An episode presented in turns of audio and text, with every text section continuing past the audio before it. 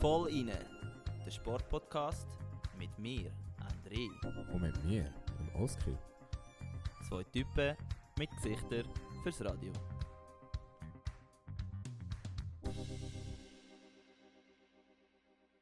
Ja, hallo zusammen und herzlich willkommen zur 56. Episode vom Volline Podcast. Ich hoffe, ihr seid alle gut ins neue Jahr gestartet. Und ich darf heute leider den André nicht mit mir begrüßen. Er ist im Trainingslager in St. Moritz und hat Prüfungen. Entsprechend ist er super busy.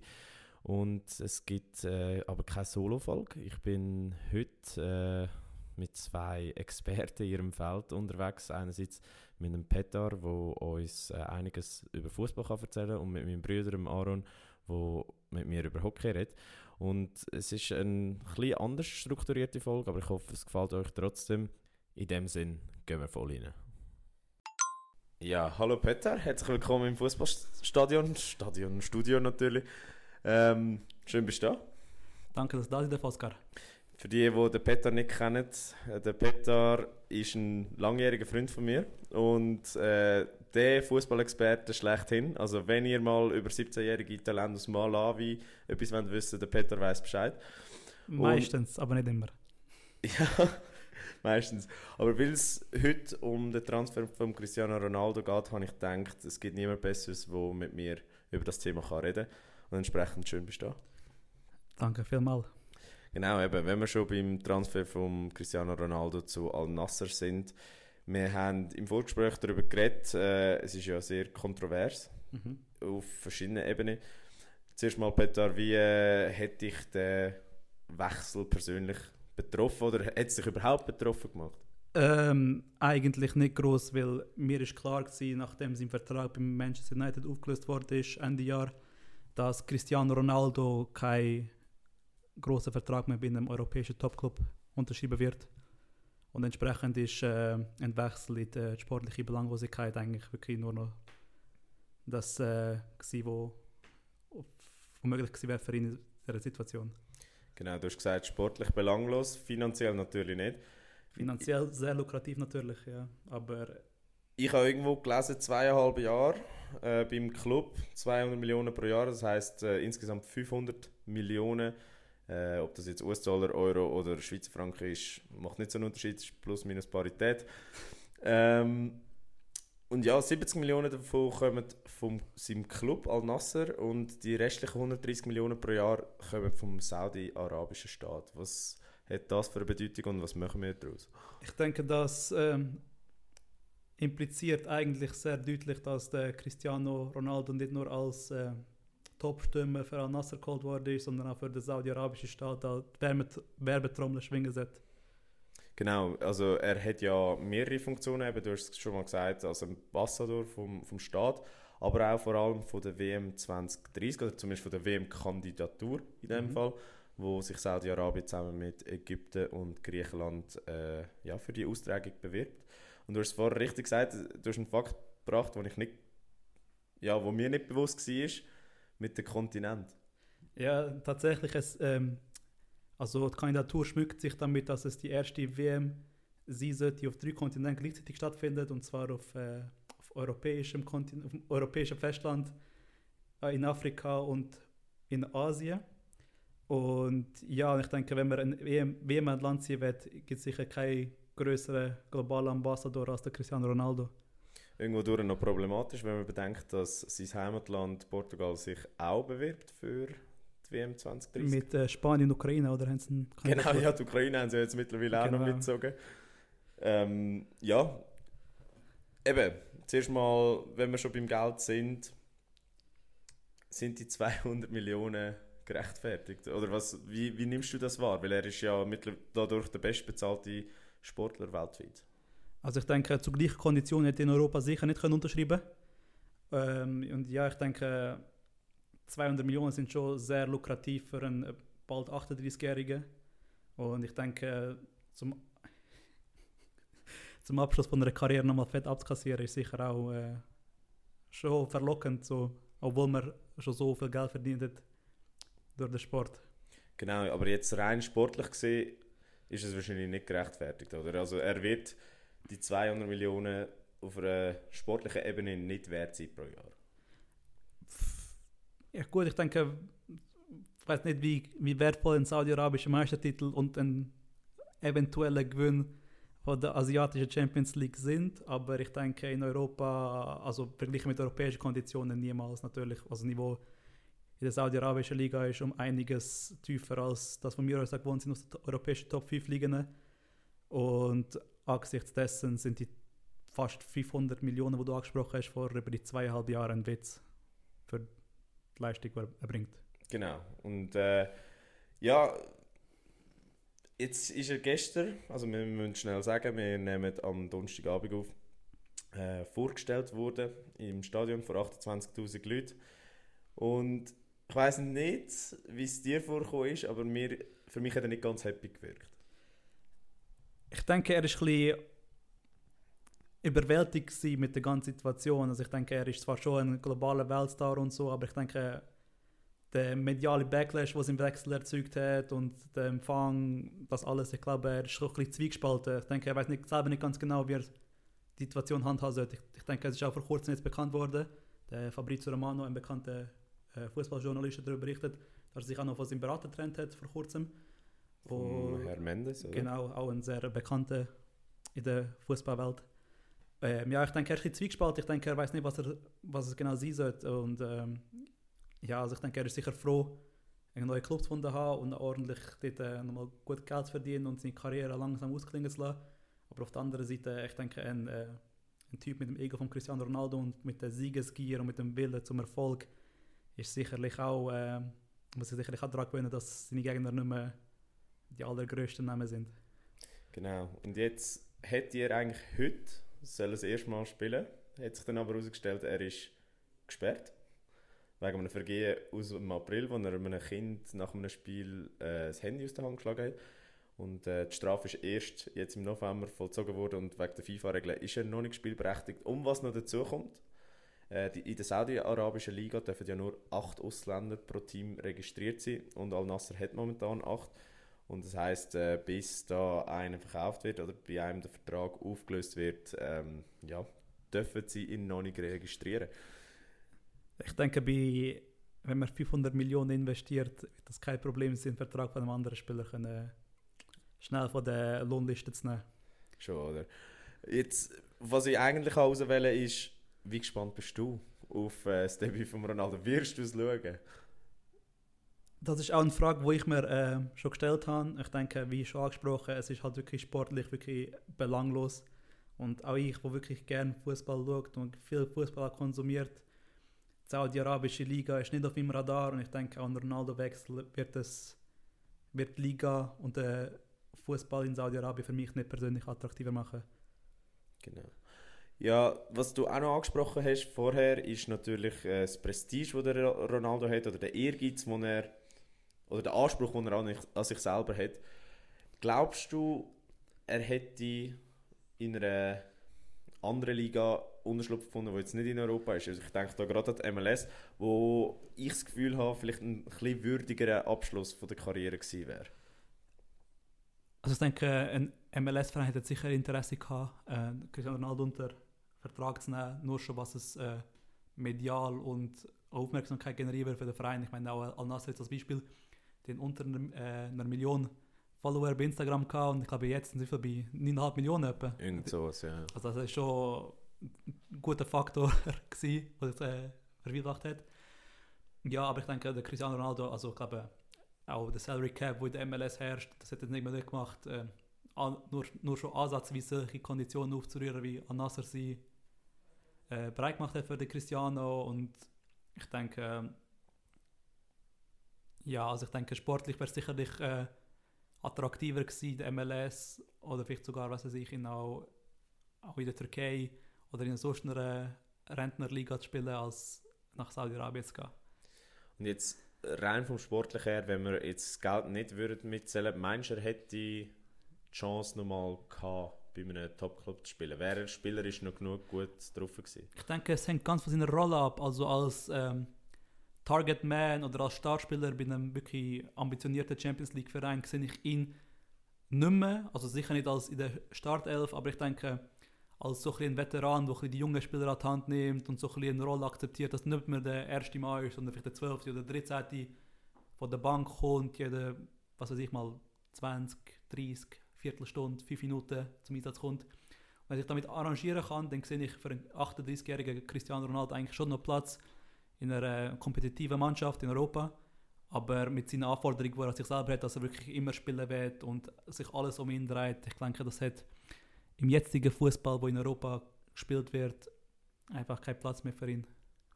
Weil das Spannende ist ja, aus den Medienberichten heraus, da muss man immer ein bisschen vorsichtig sein, heisst ja, dass er 19 europäischen Clubs angeboten worden ist und dass alle 19 abgelehnt haben. Also das heisst, Saudi-Arabien ist quasi sein letzter Unterschlupf gewesen.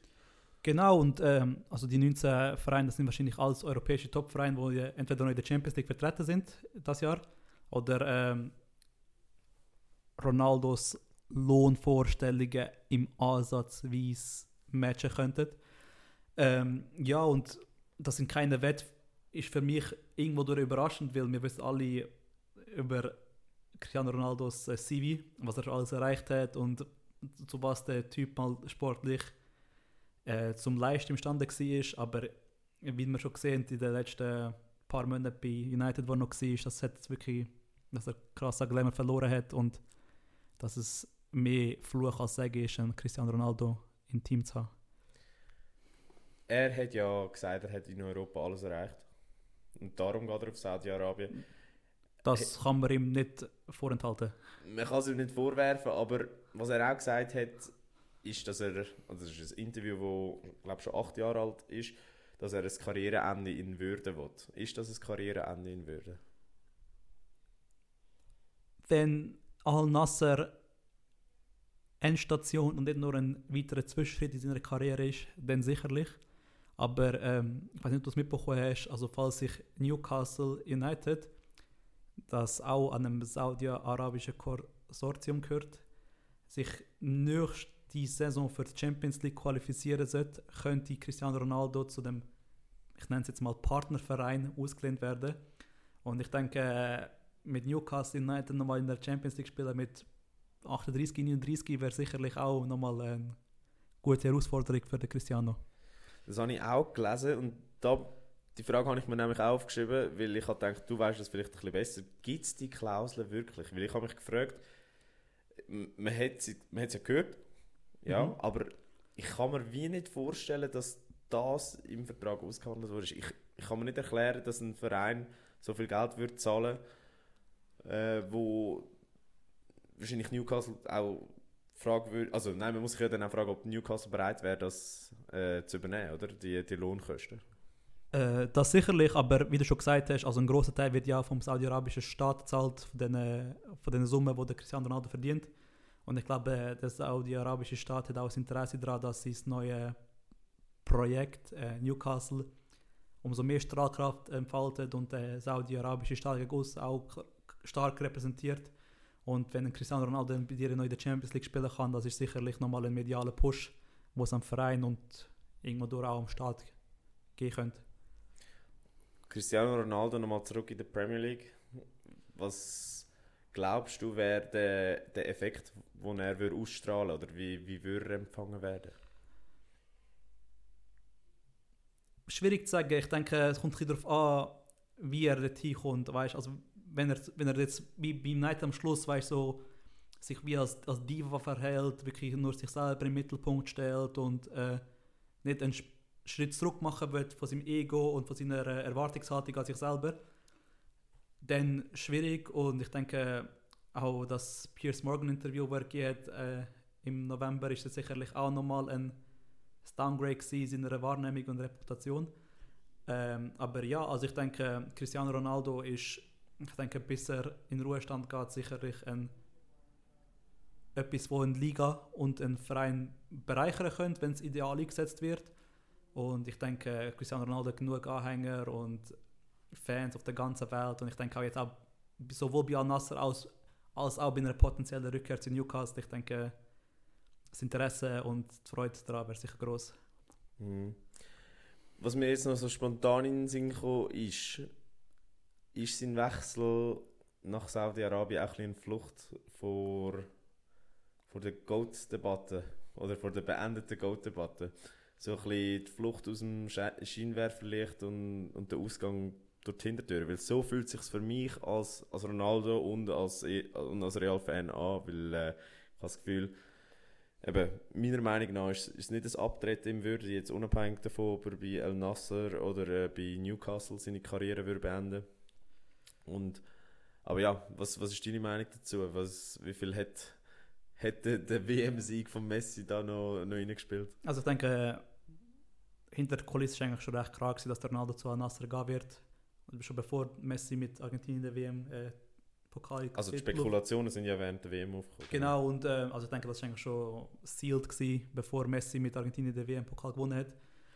Und ähm, ja, also wie gesagt, ich denke, Cristiano hat die Mühe gehabt, sich in Europa noch wirklich als wirklich Top-Spieler zu etablieren.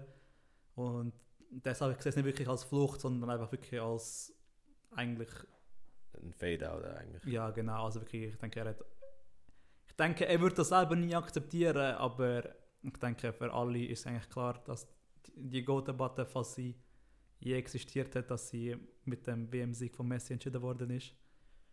Was äh, irgendwo durch schade ist, weil äh, ich glaube, das ist wirklich ein, etwas für die Ewigkeit, die, die Diskussion zwischen CR7 und Lionel Messi. Ähm, aber nein, also ich denke, wenn wir es eigentlich ein bisschen aufgeleistet wollen, also der Ronaldo ist ja im Sommer 2021 zu United zurückgekommen. Äh, und ich denke, also die Erwartungen an ihn sind natürlich enorm gewesen. Also weißt, eine Rückkehr zurück von dort, wo er gross geworden ist, nochmal allen zeigen, dass er es kann.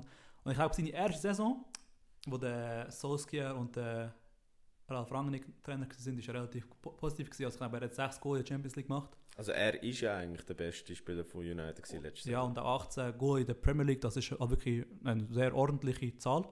Und wenig Spieler auch auf ihrem absoluten Top-Niveau erreichen das nicht. Und ich meine, Cristiano Ronaldo hat es mit 37 noch geschafft. Mhm. Aber ich denke, jetzt auch der Trainerwechsel zu Erik Ten Hag, der jetzt im Sommer bei United übernommen hat, und auch der Fußball, den er spielt, lässt, sehr schnell, sehr physisch, schnelles Umschalten, hohes Pressing. Und ein 37-jähriger Cristiano Ronaldo, wo Der mag das nicht mehr mitgehen, ja. also ich denke, er würde schon mögen, aber es ist nicht nach seinem Gusto, das zu machen. Und deshalb, also ich denke, es ist halt einfach ein... Es ist, glaube ein bisschen zu schnell gegangen für die meisten. Also ich glaube, keiner hat so gesehen, dass Ronaldo, wo noch vor fünf, sechs Monaten bei United gut zweistellig gescored hat in der Premier League, jetzt wirklich die sportliche Belanglosigkeit wechselt. Ich denke, das ist einfach so ein Problem, wenn wir jetzt bei der Goat-Debatte sind, dass ich denke, es ist ja meistens so, dass wenn, wenn Spieler so ein gewisses Alter erreicht haben, so 34, 35, 36 und sie sich nachher wirklich langsam verabschieden und sagen, look, ich bin noch bis Ende Jahr, das ist so mein letztes Spiel bei dem Verein ich genieße es nochmal und dann gehe ich noch ein bisschen irgendwo Ja. hin, lasse die Karriere ausklingen und dann ist es gut. Und bei United ist es so ein bisschen die, also die neue Saison hat angefangen und Ronaldo ist jetzt wirklich auch nicht über eine äh, Reservistenrolle hinausgekommen und hat auch die äh, Skandal gehabt, also auch eine Ei- Einwechslung verweigert oder äh, ist mehrfach negativ aufgefallen und dann ist das Piers Morgan Interview gekommen und am nächsten Tag hat United den Vertrag aufgelöst und ähm, ich glaube, das ist einfach so ein bisschen, das haben so die meisten nicht verkraftet, wie schnell Cristiano eigentlich von Top, von, wirklich, äh, von der wirklichen Spitze eigentlich jetzt wirklich die sportliche Belanglosigkeit abgerutscht ist. Mhm. Jetzt noch, wenn wir eben bei, bei dem Abstieg sind, ist schon auch lange spekuliert worden, er würde zurückwechseln, entweder zu Real Madrid oder sogar zu seinem Jugendverein Sporting Lissabon. Wäre das deiner Meinung nach die bessere Option gewesen? Mm, also, Jetzt unter, unter der Voraussetzung, dass er natürlich auf sehr viel Geld verzichtet hätte. also erstens, das wäre sicherlich äh, nötig gewesen, auf so viel Geld zu verzichten, aber jetzt zu Sporting, also ich glaub, für, es wäre sehr romantisch gewesen, die Vorstellung, dass er zurück zu Sporting geht und ich denke, ich hätte das auch unterstützt, aber äh, Sporting spielt auch ähnliche Fußball United, also wirklich hohes Pressing, schnelles Umschalten und es sind auch fair, sehr viele junge, interessante Spieler in der Reihe und dass dort ein äh, bald 38-jähriger Cristiano Ronaldo auftaucht und sich ähnlich dievenhaft verhalten wie äh, bei Manchester United, hätte wahrscheinlich niemandem genützt. Und bei Real sowieso nicht. Und- also ja, Real, ja. amtierender Champions League-Sieger, das Team, das einigermaßen funktioniert. Gut, der Benzema ist ja jetzt stimmt. verletzt. Genau, aber sagen wir so, wenn der Benzema fit ist, dann würde Cristiano wahrscheinlich nicht über die Reservistenrolle rauskommen, oder? Mm, Sehe ich ähnlich. Außer sie das System grob umstellen, aber ich denke, kein Spieler sollte größer sein als Team. Genau. Und Cristiano ist auch nicht grösser als Madrid. Und das hat man ihm ja schon relativ früh, also 2018, klar gemacht. Und gesagt, äh, egal was du denkst, äh, der Verein ist immer noch grösser als du. Und schlussendlich ist es ja auch wirklich so gewesen, dass der Verein grösser war als er. Aber hätten die die Real-Fans ihn eigentlich überhaupt zurück wollen? Ich glaube schon. Also ich, ich hätte es auch sehr romantisch gefunden, wenn er zurückgekommen wäre. Das sicher, ja. Ich, ich hätte es sehr äh, schön gefunden, wenn er seine Karriere hätte können mit Real beenden Die hätten ihm auch sicher ein fürstliches Gehalt können zahlen, nicht 200 Millionen pro Jahr. Aber ich glaube, Cristiano, der so viel Geld verdient hat, hätte ja auch locker können für 40 Millionen spielen von mir aus. Weil das, hol, das holst du locker über äh, Trikotverkäufe und andere äh, Marketingmaßnahmen wieder rein. Aber ja, eben, es ist halt da sportlich kommst du halt nicht über die Reservistenrolle hinweg und ich, ich glaube, das, das lässt sein Ego nicht zu. ja. Ich denke einfach, das Schwierigste ist, wenn du halt wirklich seit fast zwei Jahrzehnten wirklich auf dem absoluten Top-Niveau bist in Europa, langsam selber zu akzeptieren, dass man gut genug ist. Und ich denke, Cristiano Ronaldo kann das schwer verkraften und das Einzige, was er effektiv kann machen kann, ist die saudi-arabische Liga jetzt geht zur Bombe, um sein Ego wieder, wieder aufzupolieren. Gute Worte. Peter, zum Abschluss, weil du ja Fabrizio Romano Junior bist, ähm, was würdest du die Wintertransferperiode mit 500 Millionen noch machen? Für welchen Verein? Ist egal. Was, was, was schwebt am äh, Peter Radojevic gerade vor? Also ich glaube, was jetzt zwar nicht mehr so realistisch ist, aber ich denke, vor kurzem ist ja der äh, Shooting Star von der WM, der Best Young Player of the Tournament, Enzo Fernandes von Benfica Lissabon bei Chelsea im Gespräch gewesen. Und er hat eine Ausstiegsklausel von festgeschriebenen satten 120 Millionen. Ähm, ja, ich denke, das wäre sicher etwas, was wir äh, in Be an Betracht ziehen können, wo noch passieren könnte. Aber ich denke, Benfica hat jetzt wirklich klar die Regel vorgeschrieben und gesagt, unter diesen 120 Millionen machen wir nichts. Und ich glaube, Chelsea ist dann nicht mehr so krass optimistisch, etwas zu erreichen. Vor allem hat Chelsea ja in der, im letzten Jahr 500 Millionen für Transfer ausgegeben. Also da wieder die 500 Genau. Millionen. Und wir sehen, was sie auf dem, auf dem Tabellenplatz sind. Ja, also, zweistellig. Hinter äh, Brighton. hinter Brighton. Also Geld äh, bringt nicht alles. Das ist so, ja. Und sonst noch irgendeinen äh, Transfer, wo, wo unsere Hörerinnen und Hörer können umflexen mit dem, so ein Wissen, so ein Geheimwissen, so ein Geheimtipp, wo du hast. Ah, ich sage, es ist noch recht früh im Transferfenster. Also das Transferfenster hat erst am 1. Januar aufgemacht und geht noch bis Ende Monat.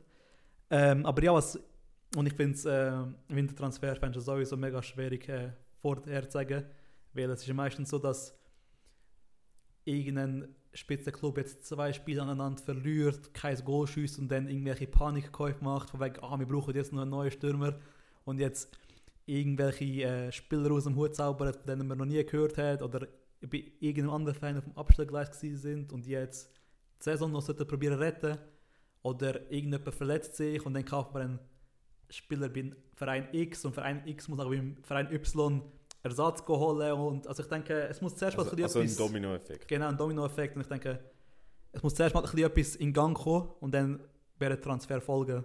Und ich denke, je näher wir am Deadline Day kommen, desto, desto spannender wird es und desto mehr Transfers könnten wir vermelden.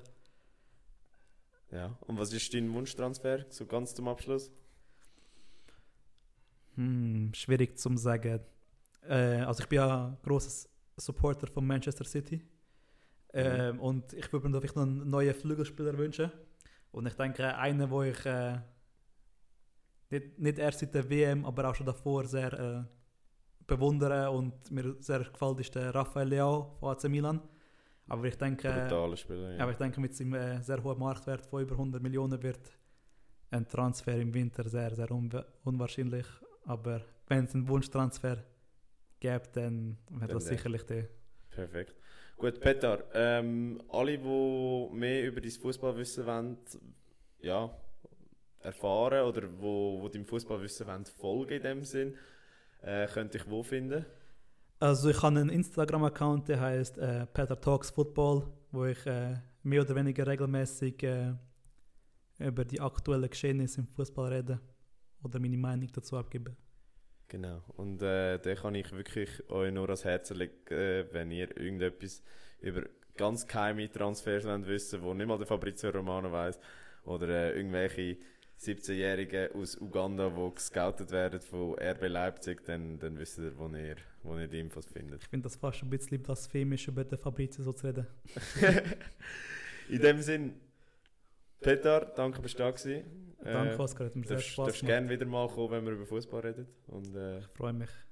ja, wir hören uns. Ja, zweiter Teil mit dem Brüderherz. Hoi Aaron. Hoi Jaski. Schön bist du da. Ähm, Im ersten Teil haben wir mit dem Peter über Fußball geredet. Im zweiten Teil habe ich einen Hockey-Experten gebraucht und habe natürlich gedacht, äh, wer besser als, als mein kleines Brüderli. Ähm, schön bist du da. Und äh, ja, für die, die es nicht wissen, mein kleiner Bruder hat lange Hockey gespielt, hat leider, würde mein Vater sagen, aufgehört auf letzte Saison. Aber äh, ja, Aaron, ähm, bist du gespannt auf deinen ersten Auftritt bei Volline? Ja, schon ein bisschen nervös, aber ähm, Hure bist du nervös. Nein, Aaron, ähm, anfangen wir mit Ambri. Ambri Piotta hat ja den Spengler Cup gewonnen. Und äh, das grandiose Turnier findet immer zwischen Weihnachten und Neujahr statt. Und jetzt zuerst mal, bevor wir zu, zu Ambri selber kommen, was ist deine Erinnerung an den Spengler Cup? Oder wie stehst du zum Spengler Cup? ähm, ich finde, es ist Ansichtssache. Als Davos-Spieler finde ich es natürlich unglaublich gut, dass es den Spengler Cup gibt. Ähm, ich denke auch, wenn man bei Davos jetzt unterschreibt, ist klar, dass man den Spengler Cup auch spielt. Ich sage jetzt von einer anderen Mannschaft aus, sei es jetzt Prag oder äh, Ambri, äh, Team Kanada etc. Ja, das gibt viele Opfer. Ähm, es ist Weihnachtszeit, es ist Zeit, wo man eigentlich mit, gerne mit der Familie verbringt. Es ist auch ein familiäres Turnier, aber grundsätzlich würde ich sagen, solange es nicht jedes Jahr ist, als auswärtiges, auswärtiges Team, finde ich, ist es gut. Wie siehst denn du? Ähm, ich bin ein bisschen zwiegespalten. Also, ich meine, für uns Kindheitserinnerungen, ich weiß nicht, ob es für dich auch so ist, aber für mich ist es jedenfalls so, Weihnachten, Neujahr ist einfach immer die Zeit, gewesen, wo man Spengler Cup geschaut hat. Jetzt mit, den- mit den Jahren hat es ein bisschen abgenommen. Und gerade dieses Jahr konnte ich es eigentlich gar nicht können verfolgen. Ich habe eigentlich nur das Finale gesehen, ähm, am 31. Und ich muss sagen, ja, ich, ich sehe es ein bisschen ähnlich. Also eben, es hat so ein Tradition, es ist so ein bisschen familiär, es gehört so ein bisschen dazu und gleichzeitig bin ich so ein bisschen zwiegespalten, weil der Kalender von der National League mittlerweile so voll ist mit diesen 52 Spielen. Plus eben für die, was sind es, fünf oder sechs Teams äh, kommt noch Champions League hinzu. Das heisst, äh, du hast mindestens noch mal sechs Spiele. Und ich weiß nicht, ob es fast gescheiter wäre, dass wir die Woche zwischen Weihnachten und Neujahr würde für den Liga-Alltag brauchen. Was wiederum Frage aufwirft, würden die Leute überhaupt ins Stadion gehen, oder? Mm, Ich finde, ein Traditionsturnier finde ich gut. Oder auch, es wäre auch interessant, vielleicht mal so wie Schweizer Cup, wo es ja jetzt nicht mehr gibt, mit den nur Nations League Teams zu machen.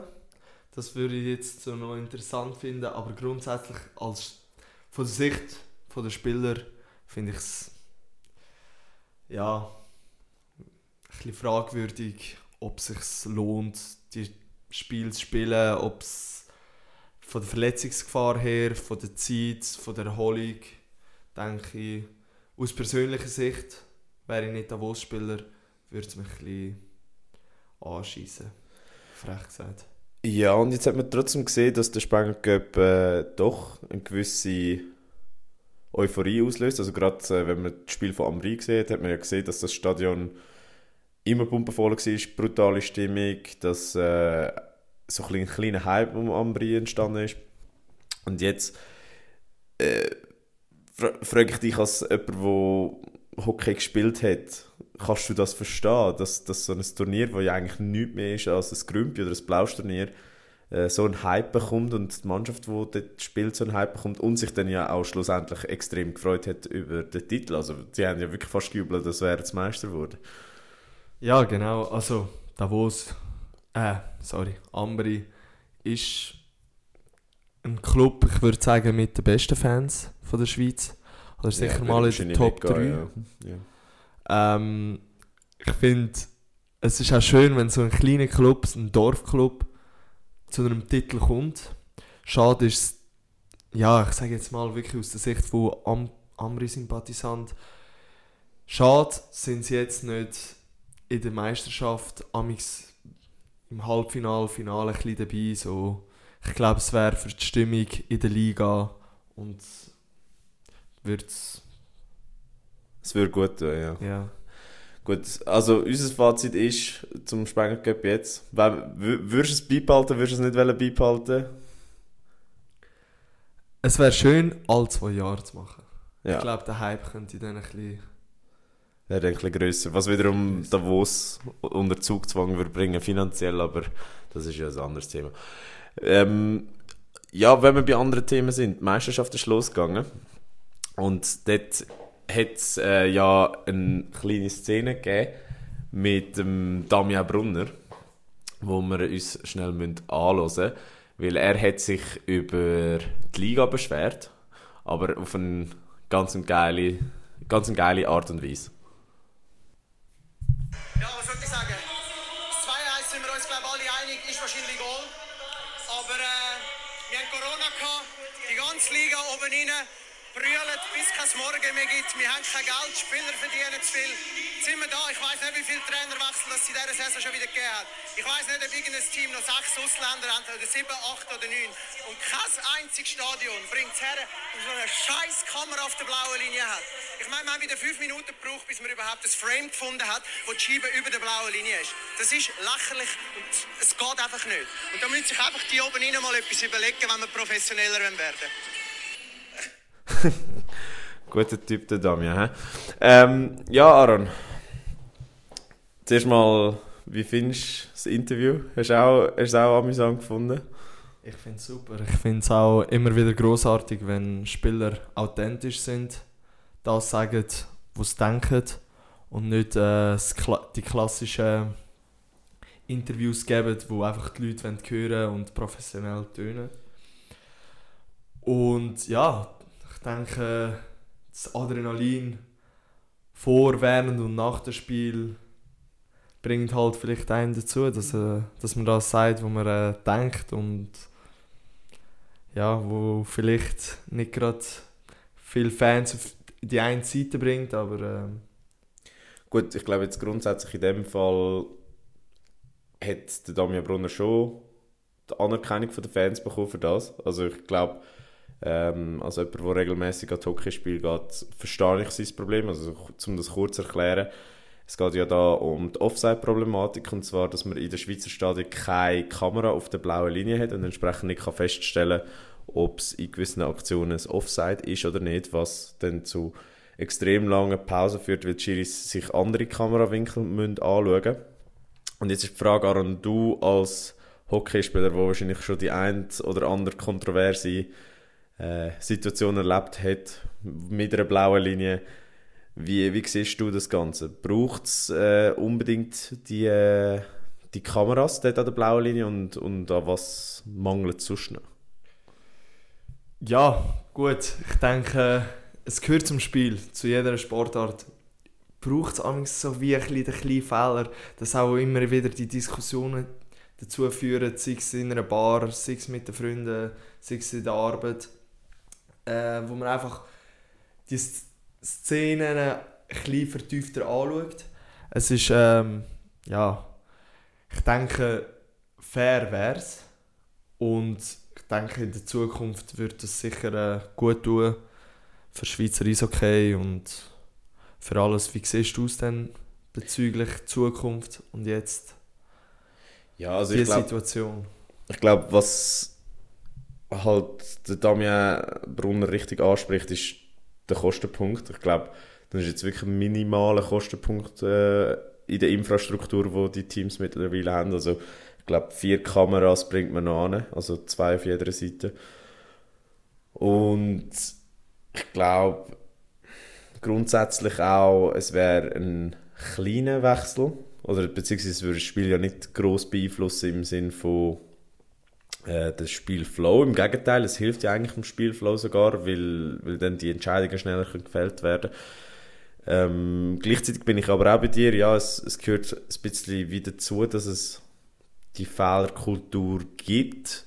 Aber ich glaube, im Schweizer Eishockey gibt es sie leider einfach zu oft in, in, grundsätzlichen Situationen. Also, dass sehr viele fragwürdige Entscheidungen getroffen werden. Klar, Hockey, du kannst es besser beurteilen, ist das schnellste Spiel auf der Welt. Und äh, da kann man als Schiedsrichter nicht immer richtig entscheiden, aber ich habe das Gefühl, ähm, gerade Linesmen in der Schweiz äh, ja. Sind ein bisschen fragwürdig. Ja. Sind ein bisschen fragwürdig, aber da, da, eben, hast du schon mal so, so richtig kontroverse Entscheidungen miterlebt oder selber auf dem Eis gehabt? Ja. Oder wo so wirklich dir den Kopf gelangt hast und gesagt hast, ah, der Schiri, ja. Ja, ich bin ja schon ein einer, der ziemlich emotional war. Und das kann man sagen, ja. ich denke, da die Stück habe ich zwar nicht gebrochen, aber ähm, schon ziemlich ausgerufen und vielleicht mal die eine oder die andere Strafe vielleicht so dumm geholt.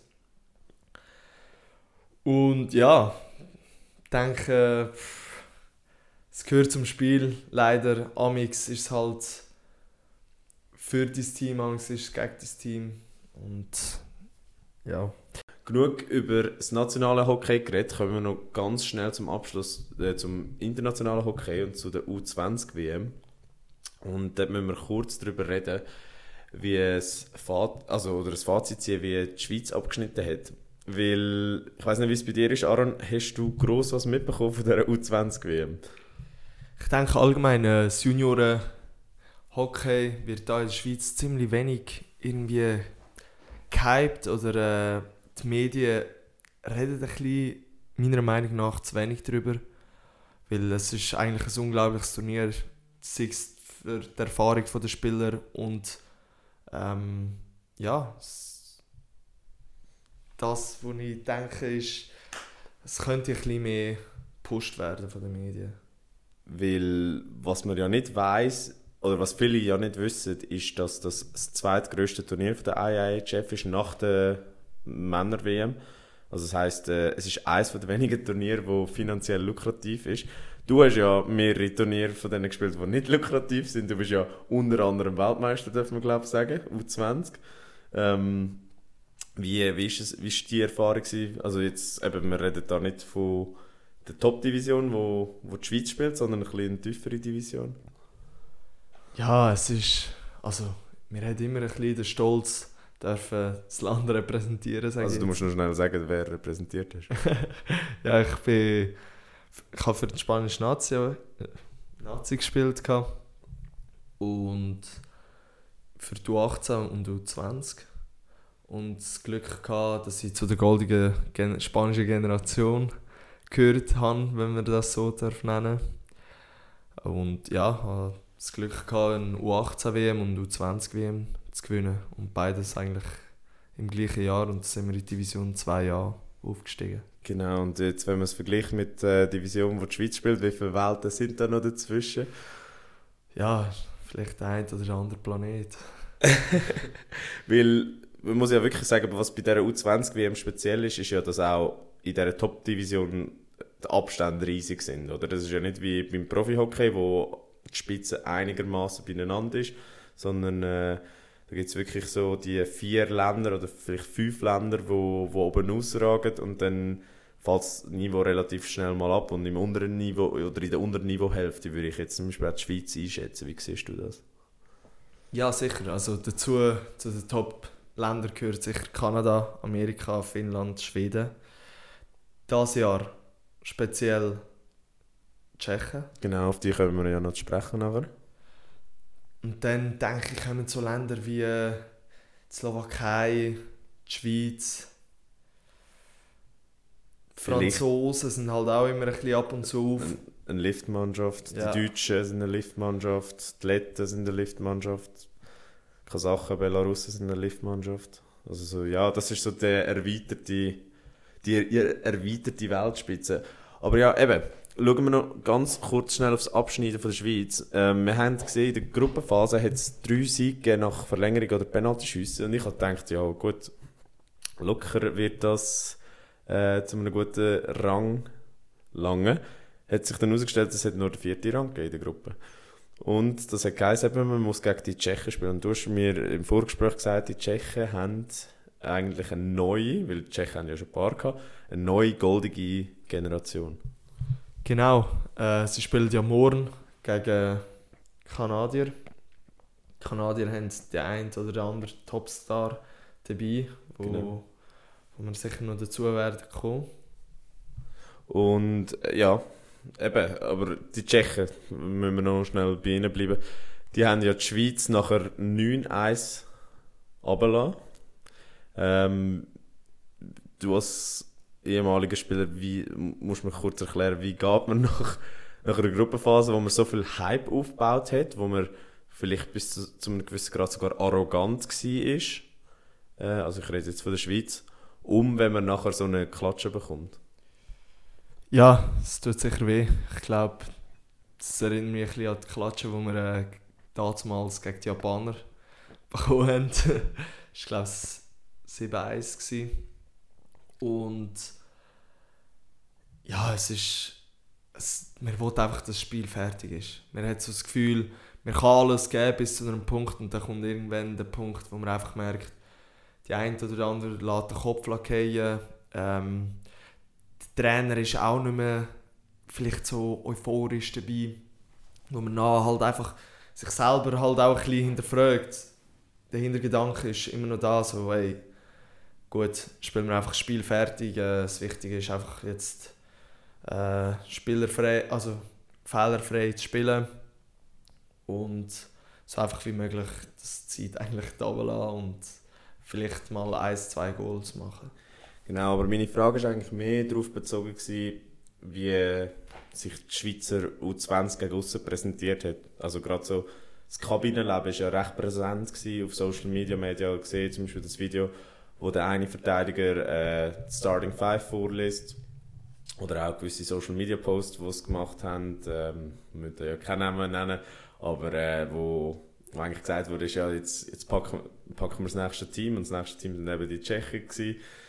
Ähm, wie wichtig ist es, oder anders gefragt, die Euphorie. Wie, wie wichtig ist es, dass man die nach außen trägt, oder wäre es nicht fast wichtiger, dass die wie im Team innen bleibt? Weil du, du baust ja schon eine recht grosse Angriffsfläche auf. Ja, ich denke, das ist sicher etwas, wo ich immer, wo mich auch immer aufgeregt hat, wenn die Leute während einem Turnier schon Sachen gepostet haben auf Instagram, so, so ja, jetzt nehmen wir das nächste Team, wie jetzt zum Beispiel in dem Fall, oder ähm, die gewisse Arroganz gegen aussen und so ein viel, vielleicht sogar fast ein bisschen zu viel gezeigt haben, was in der Garderobe abläuft. Ich denke, da ist es am besten, umso privater alles bleibt, umso weniger Druck hat man, umso freier kann man sich spielen. Klar gibt es noch immer die, die vielleicht einen gewissen Druck brauchen, aber ich denke, das ist vielleicht nicht gerade das Richtige. Und das ist in dem Fall jetzt ein bisschen... Und hankerum kannst du es trotzdem verstehen, wenn man so ein bisschen die Euphorie gegen außen trägt. Ja, ich finde es auch, es ist gut, dass so ein bisschen der Hype noch entsteht, dass die Medien über das schreibt, über... Äh, aber es, es kommt einfach zu wenig sonst schon von den Medien und das ist vielleicht nicht ganz jetzt der richtige Weg von der Spielersicht aus. Ich sage fürs Management, ja, ist es gut, aber nicht für, äh, für Teamspieler und Spieler selber. Gut, also dann machen wir noch ein kurzes Fazit zum, Ab zum Abschluss im Viertelfinale von der Schweiz. Ist es das, wo die Schweiz halt einfach mittlerweile sich muss damit abfinden, dass man international auf dieser Stufe nicht über den Viertelfinale hinauskommt, beziehungsweise sogar in schlechten Jahren gegen den Abstieg muss kämpfen? Also jemand, der die Schweizer Juniorenstufe durchgegangen ist, kannst du das ja eigentlich einigermaßen gut beurteilen, habe ich das Gefühl.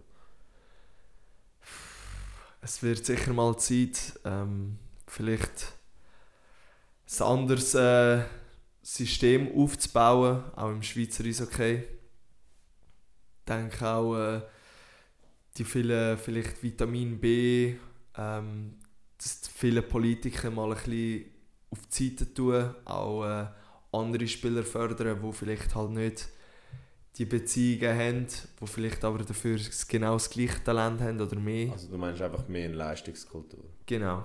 Die Leistungskultur sicher zu ändern. Ich weiß es nicht, ich bin jetzt nicht in der Schweizer äh, Föderation so weit drin, aber vielleicht muss man sich auch mal fragen, wie sieht es mit den Trainern aus? Mit den richtigen Leuten, ja. Auf den richtigen Posten. Ja, Weil infrastrukturmäßig ist die Schweiz ja eigentlich top dabei. ja. Die Schweiz ist ein kleines Land. Mhm. Aber das sind die Aber- anderen Länder auch. Also Genau. Schweden, Finnland, Tschechien sind ähnlich grosse Länder. Und ich kann es jetzt eigentlich fast schon vergleichen mit Fußball Kroatien. Ja. Ja, stimme, ich- stimme dir grundsätzlich zu. Weil was wir schon lange nicht mehr hatten, ist ein Superstar. Aber an dieser WM gibt es einen Superstar und zu dem müssen wir zum Abschluss noch, äh, noch anschauen. Und zwar der Conor Bedard. Und das ist ja der kanadische nächste McDavid. Du hast mir jetzt gerade das Stats in die Hand gedrückt. Der hat in dieser U20-WM in sechs Spielen sage und schreibe 23 Punkte gemacht. Ich glaube, er ist noch 8 Punkte vom Rekord von Peter Forsberg entfernt, der irgendwie 31 gemacht hat. Damals, aber der, was man da muss sagen, der 10 davon sind gegen Japan gewesen. Also, ähm, ich glaube, 23 Punkte im Jahr 2023, äh, das ist unglaublich, ne? Vor allem auf dem Niveau, wenn man bedenkt, dass er auch noch der jüngste Spieler vom Turnier ist. Ja, also der wird ganz klar die Nummer 1 von den Montreal Canadiens.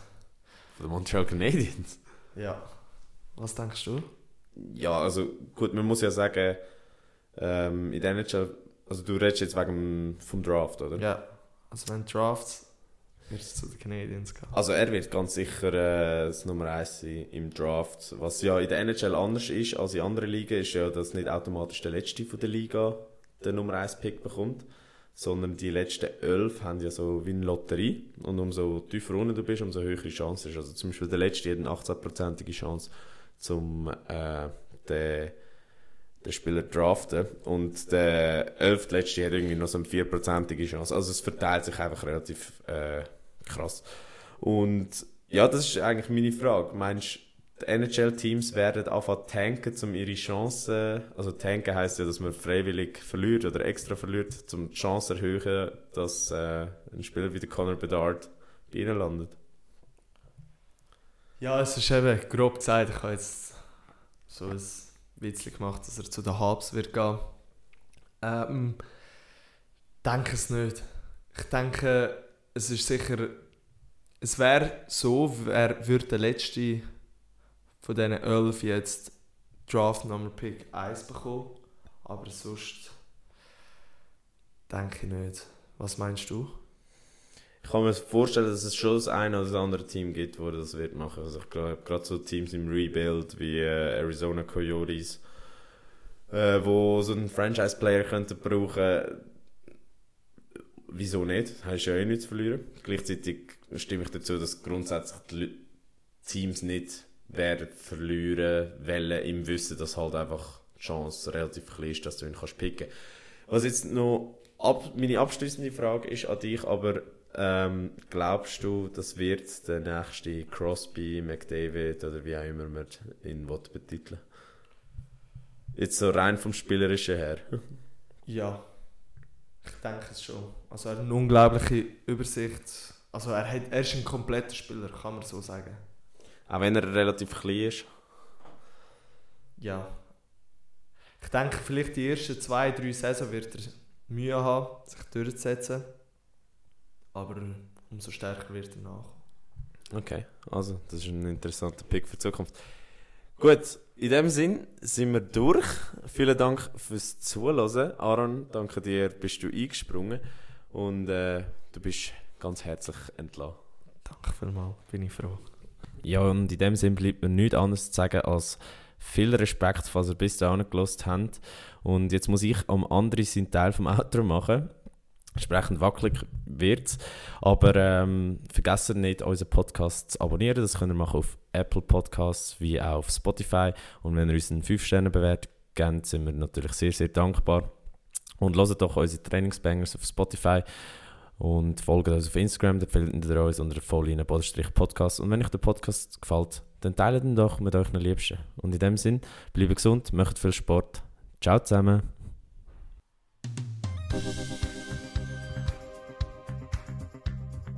Voll inne, der Sportpodcast mit mir, André. Und mit mir, dem Oskar. Zwei Typen mit Gesichtern fürs Radio.